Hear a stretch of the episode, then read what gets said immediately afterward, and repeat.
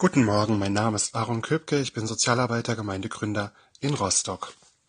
Ist Gott für uns? Wer kann wider uns sein? Der auch seinen eigenen Sohn nicht verschont hat, sondern hat ihn für uns alle dahingegeben. Wie sollte er uns mit ihm nicht alles schenken? Römer 8, Vers 31 und 32. Beides ist wahr. Dass wir es brauchen, dass uns Jesus als Retter gegeben wird, ist wahr.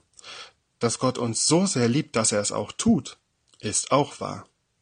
Diese beiden Sachen zu wissen und sich bewusst zu sein, hält uns gewissermaßen im Gleichgewicht. Im Rückblick auf das vergangene Jahr ist das beides auch wahr.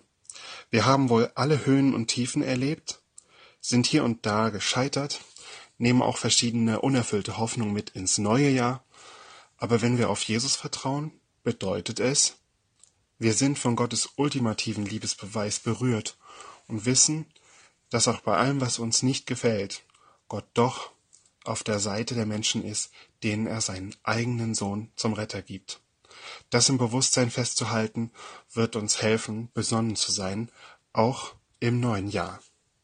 Und mit diesem letzten Losungswort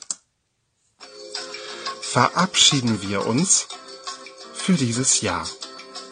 Schön, dass ihr wieder reingehört habt. Im Namen des Mecklenburgischen Gemeinschaftsverbandes wünsche ich Gottes Segen für das Feiern und Reflektieren an diesem heutigen Tag und den Start in das neue Jahr. Auch 2023 sind wir mit den Audioandachten da. Bis dahin alles Gute.